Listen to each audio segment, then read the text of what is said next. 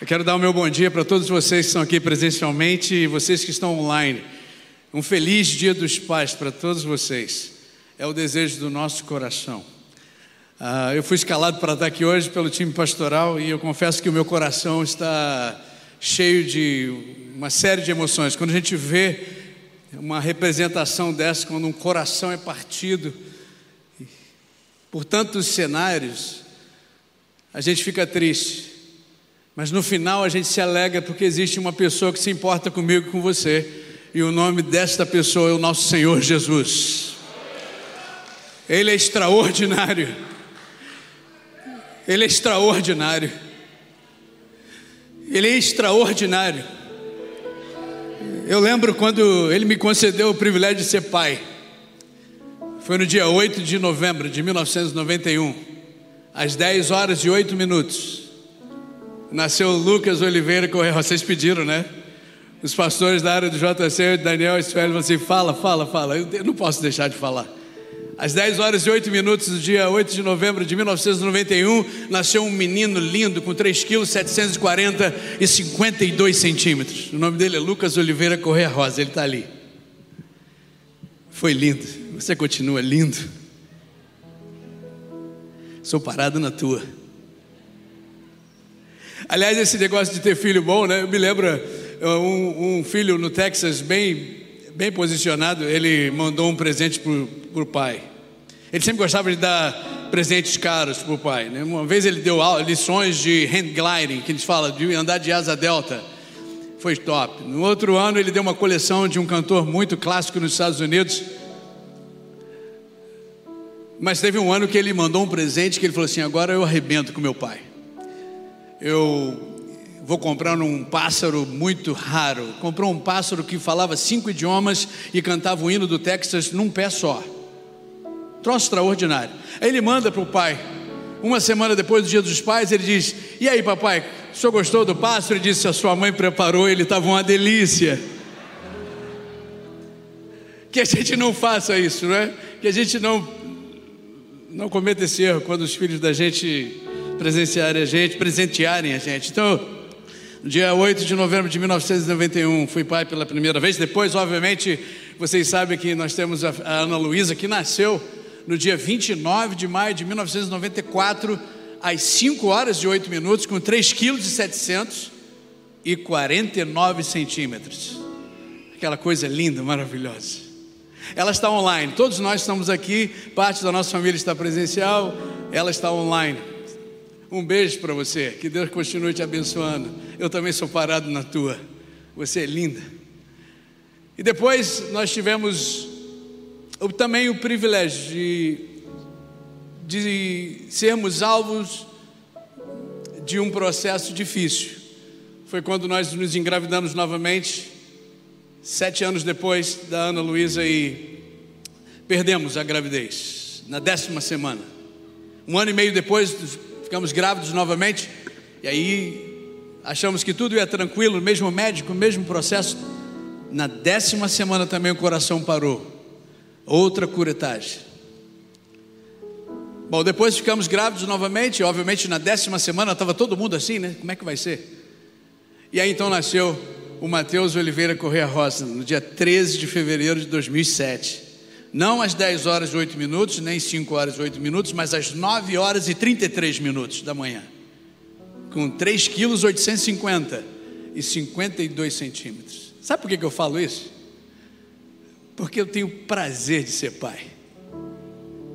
É óbvio que eu estava tremendo desde o dia que eu fui escalado para estar aqui, porque se há um, uma oração, um pedido de orações, que, oração que nós nunca devemos deixar de cumprir, é orar pelo nosso pastor, pelo privilégio de estar aqui, mas é uma responsabilidade muito grande. O Senhor me deu o texto de Mateus do capítulo 3, e eu quero pedir que você, por favor, abra a palavra.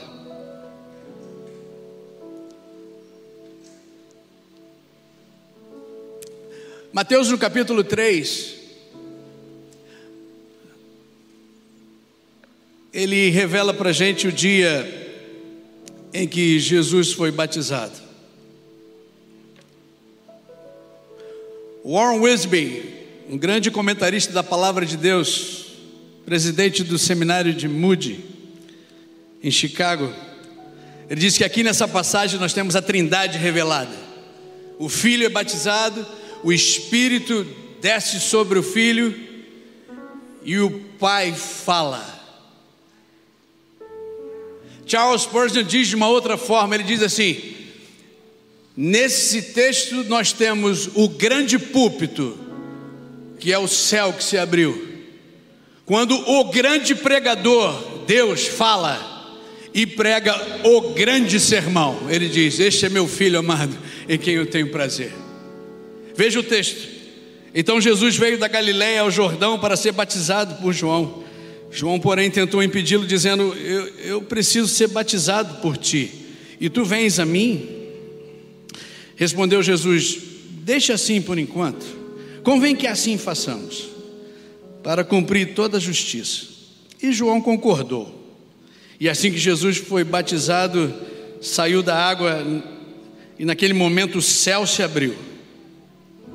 E ele viu o Espírito de Deus descendo como pomba e pousando sobre ele. Então uma voz dos céus disse: Este é o meu filho amado, em quem me agrado. Abaixe sua cabeça, eu quero orar por você, especialmente você, que é pai ou vai ser pai, perdeu um pai. Como eu disse, meu coração está cheio de emoções. Foi o dia que eu fui pai, lembrei disso hoje. Também o dia que eu perdi o meu pai, dia 30 de dezembro do ano passado. Cheio de emoções e privilégios, mas eu, eu, eu quero, junto com você, colocar tudo isso nas mãos de Deus agora. Ore comigo, Senhor, em nome de Jesus. Nós te agradecemos porque o Senhor é o nosso Pai bendito. Nós pedimos que o Senhor nos ajude para que, a, que circunstâncias como estas que foram representadas não venham a bloquear, impedir a nossa, a nossa vida, o nosso coração, a nossa mente, as nossas emoções de nos relacionarmos com o Senhor, porque o Senhor é um Pai extraordinário. Eu oro por todos os pais aqui presentes, que ao sairmos desse prédio sejamos todos encorajados pela tua palavra, na unção do teu espírito, por causa do nome de Jesus. Visita cada coração aqui, por favor. Cada filho, cada pai, cada família, cada cenário.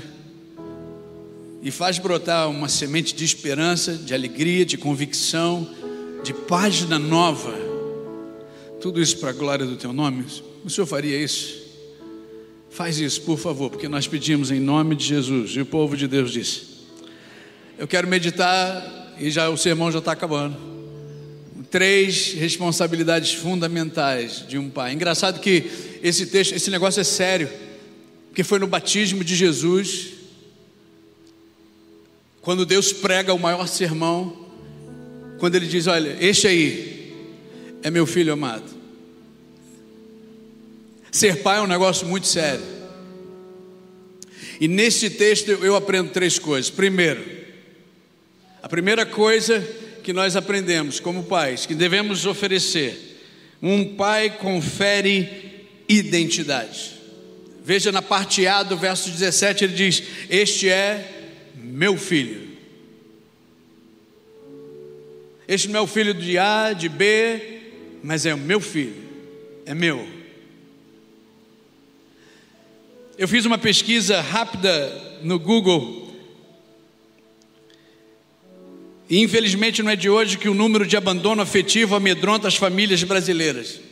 Em 2018, 5,74%, 5,74% dos registros de nascimento ficaram com o campo do nome do pai em branco. Em 2019, aumentou para 6,15% das crianças que nasceram sem ao menos ter o sobrenome do pai pessoas que não têm identidade, não sabem quem são os seus pais. Um pai segundo o modelo de Deus é um pai que confere identidade. E eu quero encorajar você que está aqui no presencial ou online. Se você tem um filho aí que você não reconheceu, reconheça ele hoje. Coloque o seu nome lá. Arque com as consequências, assuma a responsabilidade, porque é um grande privilégio ser pai. Este é o modelo de Deus, ele conferiu identidade, ele disse: Este é o meu filho, este é meu.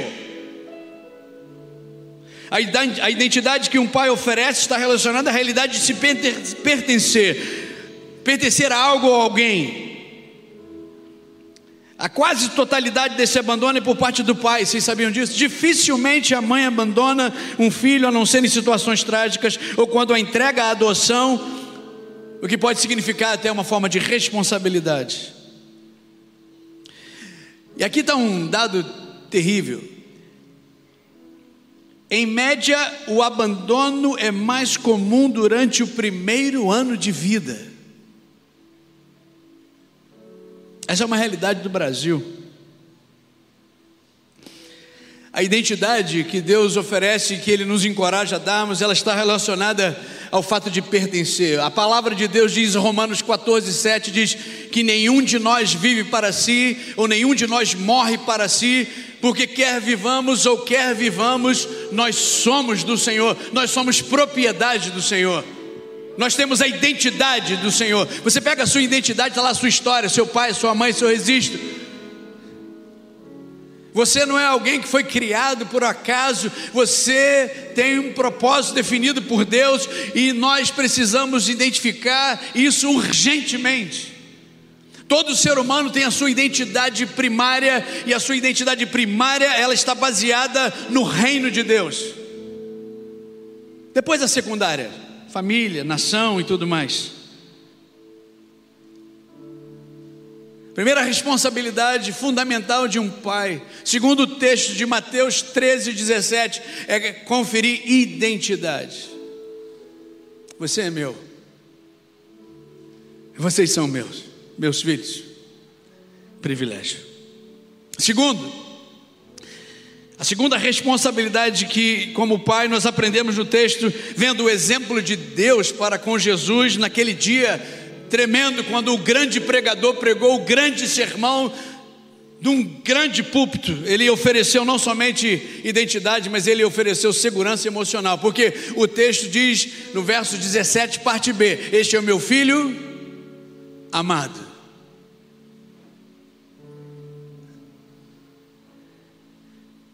Amado incondicionalmente, amado completamente, amado sacrificialmente, amado essencialmente, amado independentemente, amado imutavelmente e amado eternamente. É importante que o seu filho, os seus filhos saibam disso, pais, que você os ama incondicionalmente. Uma vez eu fiz um teste com o Lucas. Eu falei para ele assim: Você vai fazer a prova de matemática? Vou. Ele era novinho. E eu disse para ele assim: Quanto vai valer essa prova? Ele disse: 10.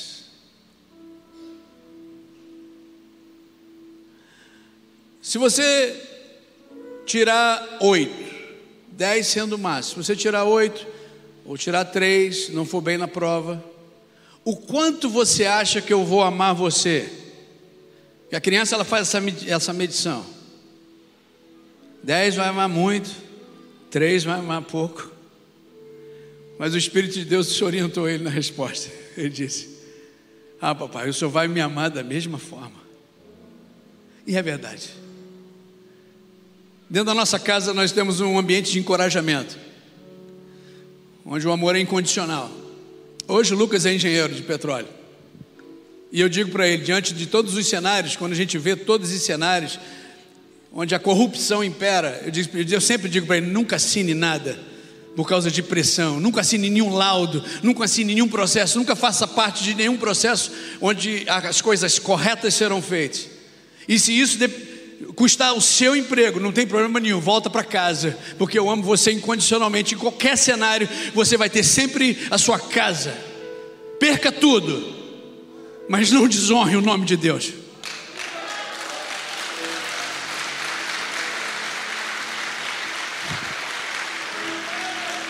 Volta para casa, porque eu amo você incondicionalmente. Eu amo você independentemente. Eu amo você de todas as formas, completamente. Eu aprendi isso. Um pai oferece segurança emocional. Saber que dentro de casa tem amor. Amor incondicional. Como eu disse, o sermão está acabando.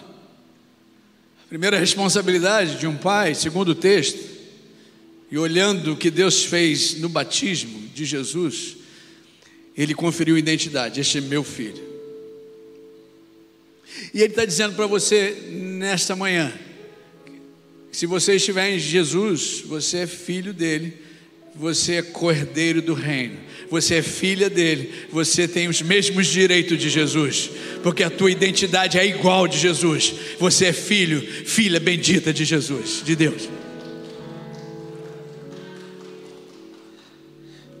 Segundo, a segurança emocional. Você não é apenas um filho, mas você é um filho amado. Terceiro e último lugar, a terceira responsabilidade que um pai deve oferecer, ele deve afirmar e validar o potencial do seu filho. Parece brincadeira isso, não é? E considerando a nossa cultura, a gente acha que isso não é importante. Para aqui um pouquinho, que eu, escrevi aqui muita coisa agora nesse ponto. E o meu objetivo aqui agora é que você tenha, que você abra o seu horizonte e você perceba o quanto Deus estava satisfeito em Jesus, porque a palavra diz que ele é meu filho, este é meu filho amado, em quem, em terceiro lugar, eu tenho prazer, em quem eu me agrado. Nas melhores versões, em quem fui sempre grato, satisfeito. Porque esse é o tempo no, no grego, é o auristo no modo indicativo, ou seja, é algo que aconteceu, uma ação pontilhar ali no passado. Olha, eu, eu, eu sou grato, eu sou satisfeito. Quando a gente pensa assim, que Deus tem, sempre foi grato com Jesus, deixa eu ler um texto aqui para você. Fique comigo aqui e que a sua mente decole agora para você ver a extensão de quanto nós devemos ser satisfeitos com os nossos filhos.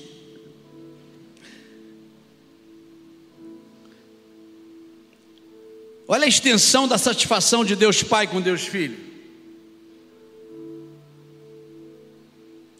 Deus sempre foi satisfeito, grato com Deus Filho. Isso está relacionado a uma ação.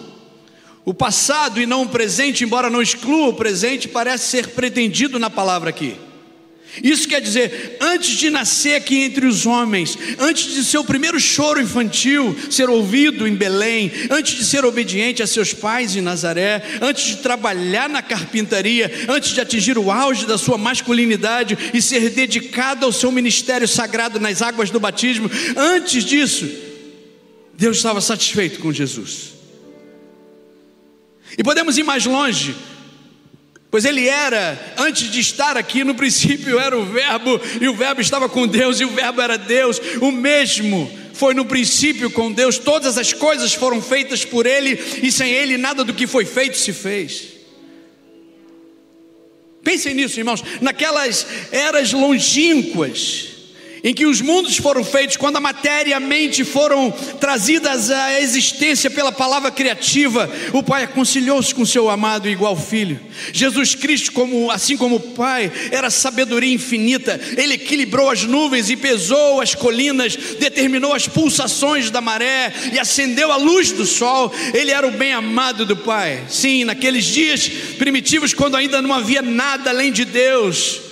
E se a sua imaginação puder ir junto com a mim e voltar no tempo em que o nosso grande sol, a lua, as estrelas dormiam na mente de Deus como florestas por nascer naquela eternidade, quando não havia tempo, nem dia, nem espaço, nem nada exceto Deus, o todo em todos, você vai perceber que Deus sempre fora satisfeito, é e sempre será satisfeito no unigênito.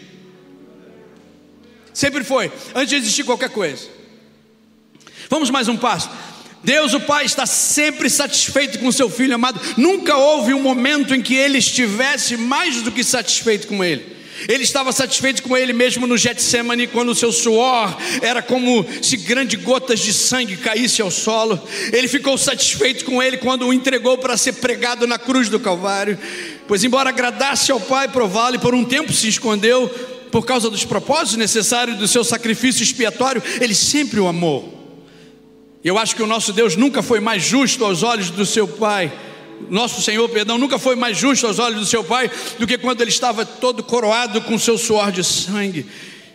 E que ele nunca pareceu mais adorável para ele do que quando suas mãos obedientes foram dadas aos pregos e seus pés dispostos foram amarrados na cruz. O bem-amado sempre foi querido do Pai.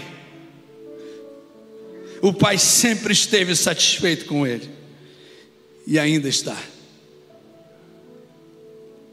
Deixe-me ir mais um pouco à frente.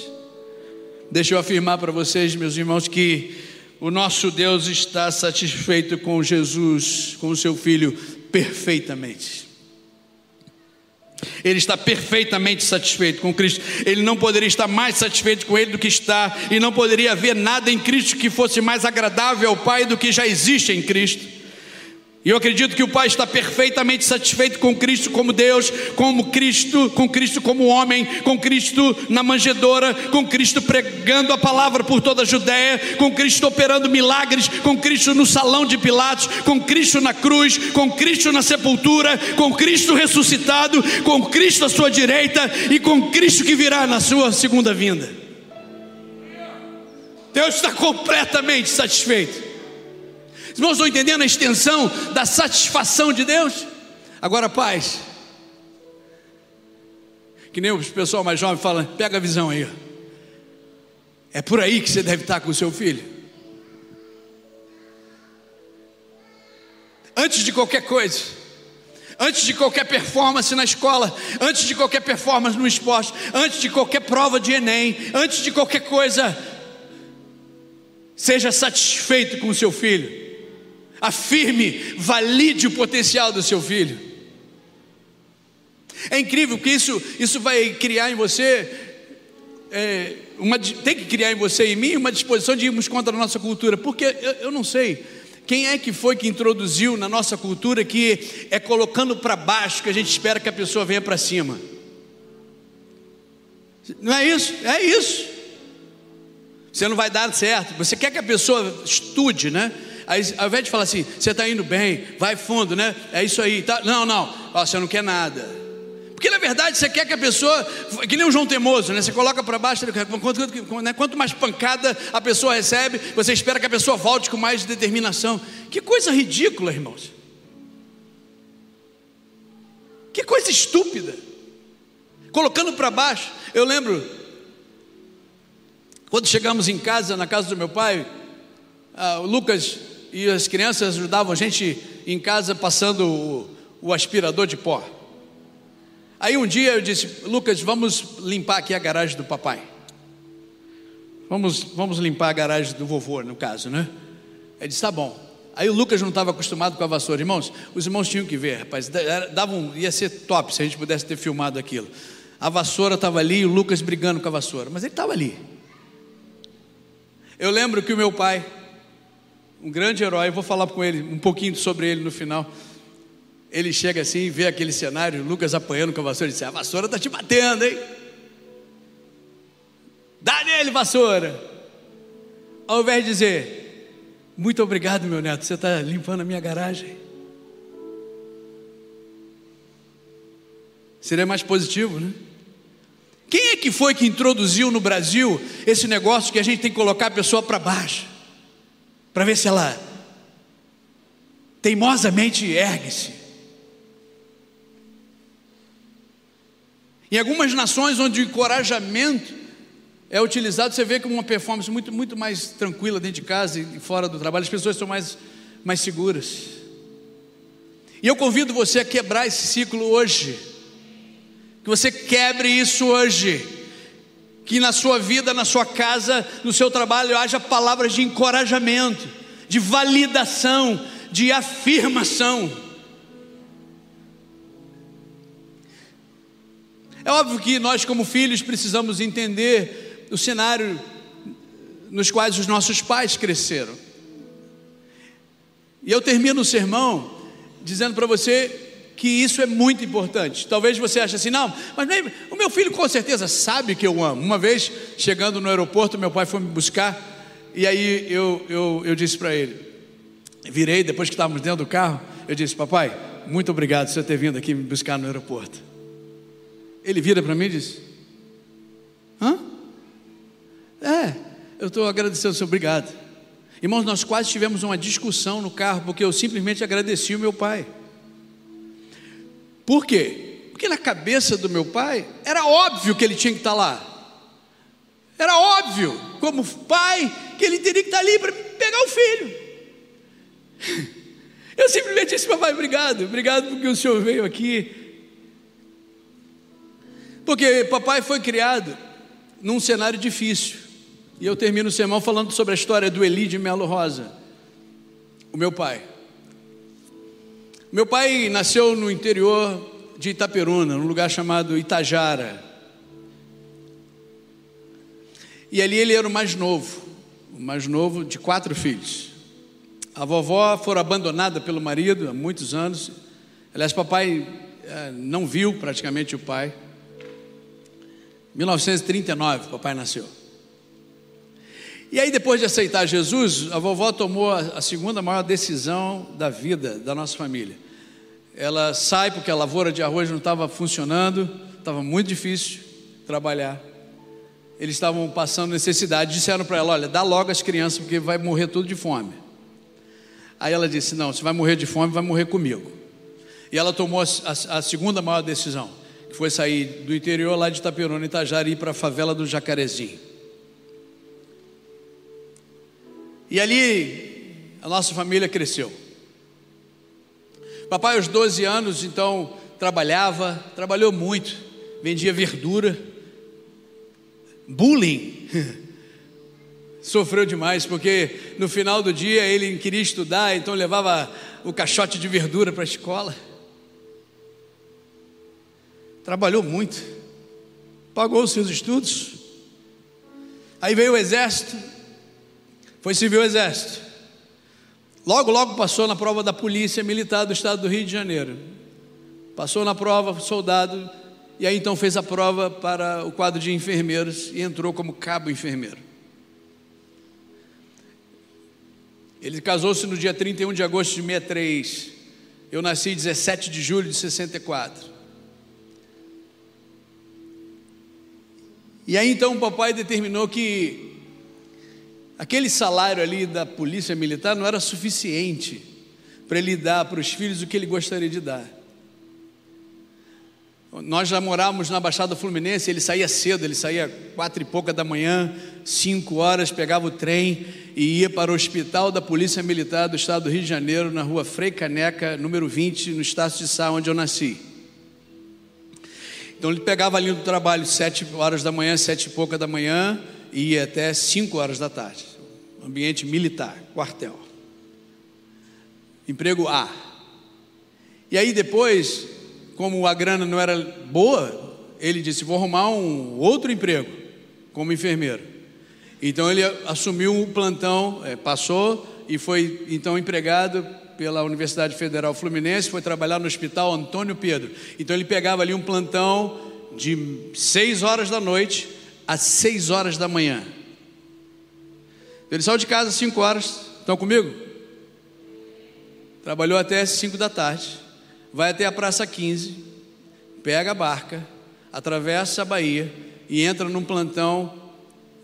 Quem conhece a emergência do Hospital Antônio Pedro sabe que não tem tempo para dormir. Seis da noite às seis da manhã. Está morto? Está morto. Vem para casa? Não, tem que voltar para o emprego A, que é o quartel, senão fica preso. Pega a barca, volta, volta para o hospital da polícia, trabalha de sete às cinco da tarde e aí então vem para casa. Sai segunda-feira e chega terça-feira à noite em casa. No mês, papai dormia 15 noites. Papai fez isso por 15 anos, para que eu e minha irmã pudéssemos chegar à faculdade sem ter que trabalhar. Esta era a forma dele dizer que afirmava que validava a gente. Mas mesmo assim, a necessidade de ouvir papai sempre ecoou na minha mente. E por causa disso, eu sempre, como filhos, nós sempre é, é, tivemos um anseio de, de honrá-lo, porque sabíamos a história do papai, uma história de vitória, um herói para a gente. Mas papai não, não verbalizava. Você fala, mas precisava, Elísio? É, não precisava Deus também chegar no batismo de Jesus e dizer: Olha, este aí é meu filho amado. Deus Filho sempre soube disso. Mas Deus Pai sabia da importância da, da verbalização, da comunicação direta. E é isso que eu estou querendo transmitir para você. Que você não assuma que o seu filho já sabe, por causa das suas ações, mas que você pare hoje e diga para ele, olhe nos olhos dele e diga: Eu valido você, você é meu filho bendito, você é meu, você é amado.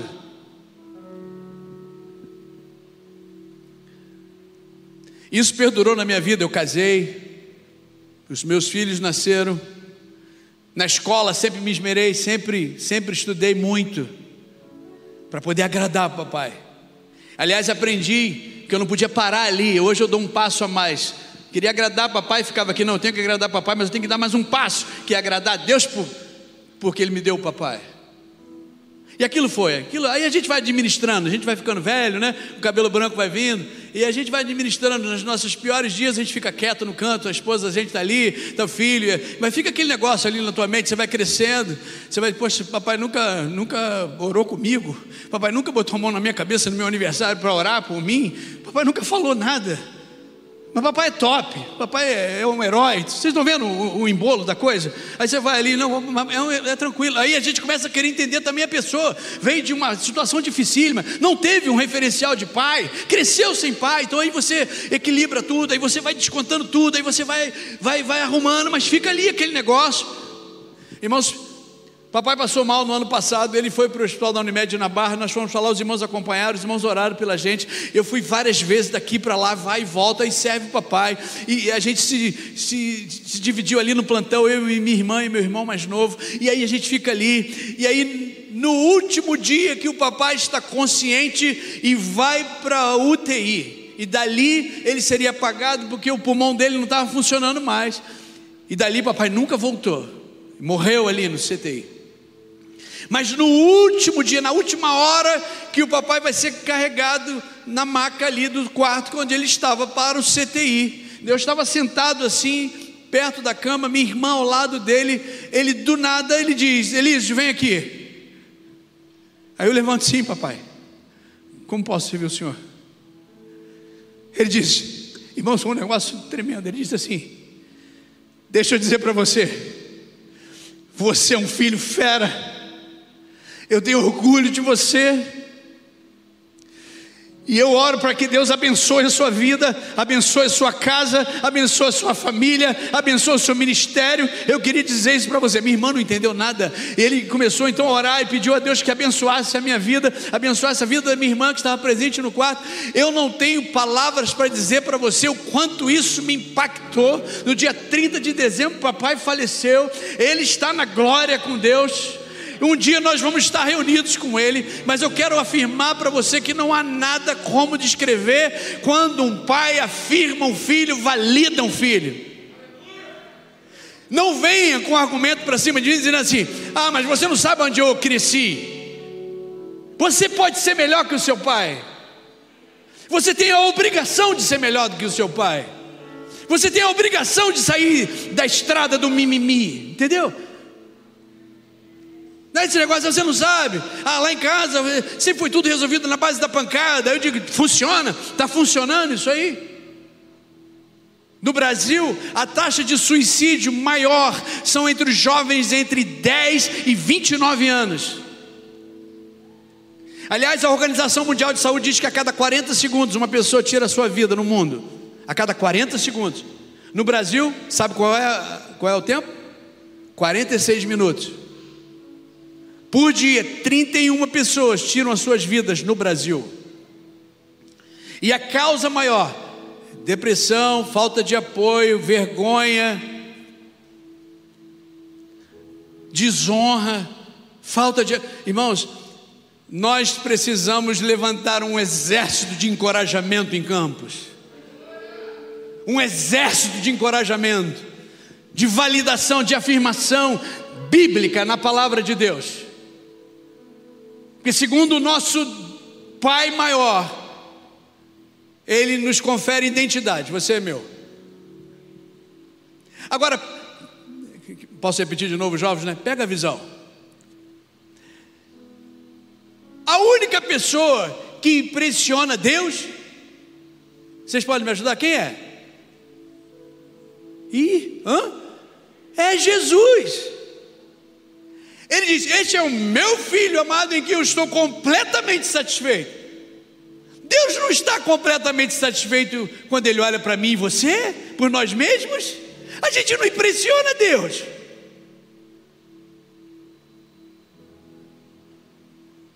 Deus está impressionado e satisfeito com Jesus. O melhor negócio, e é em Jesus que é o ponto de encontro entre Deus e a humanidade. É por causa de Jesus que nós temos acesso a Deus. O melhor negócio do mundo é colar com Jesus, porque Deus olha para Jesus e diz: Ah, meu filho amado.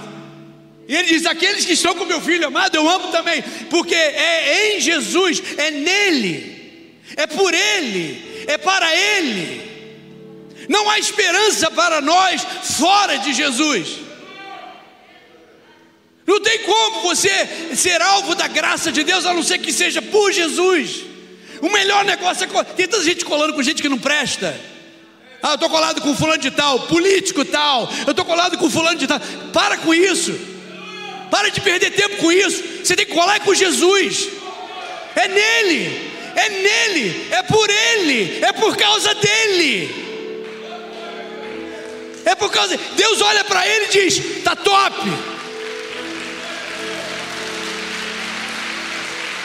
É nele. Este é o meu filho em quem eu estou completamente satisfeito. Deus está completamente satisfeito, perfeitamente satisfeito. E por último, Ele está transbordantemente satisfeito com Jesus. E qualquer pessoa, qualquer coisa que esteja associada com Jesus, recebe a graça, o amor, a satisfação de Deus. Você precisa correr para Jesus. Talvez a sua análise nessa manhã seja: eu não tenho sido um pai assim, pastor, eu não, eu não tenho conferido identidade, eu não tenho, eu não tenho oferecido é, é, é, é segurança emocional, eu não tenho validado. Corre para Jesus, corre para Jesus, corre para Jesus, esconda-se atrás de Jesus. Que aquele que não conheceu o pecado, foi feito pecado por todos nós, para que nós possamos ser chamados justiça de Deus. Segundo o trecho de 2 Coríntios 5. Pega isso, corra para Jesus. É em Jesus, só Jesus, que satisfaz o grande e santo Deus. E por causa disso, nós temos acesso ao trono da graça. Aliás, é o texto de Hebreus 4. Ele diz: Porque nós temos um grande sumo sacerdote, que intercede por nós 24 horas por dia por causa dele. Aproximemo-nos do trono da graça com coragem e abra a boca e pede, abra a boca e peça a Deus. O que é que você precisa nessa manhã? por causa de Jesus, o Filho que satisfaz Deus Pai, cujo Deus Espírito esteve, está e sempre estará presente. Por causa de Jesus, nós temos acesso ao grande Deus. Onde você está? Nessa manhã. Eu quero convidar você a ficar de pé, onde você estiver agora. Eu quero desafiar você, Pai.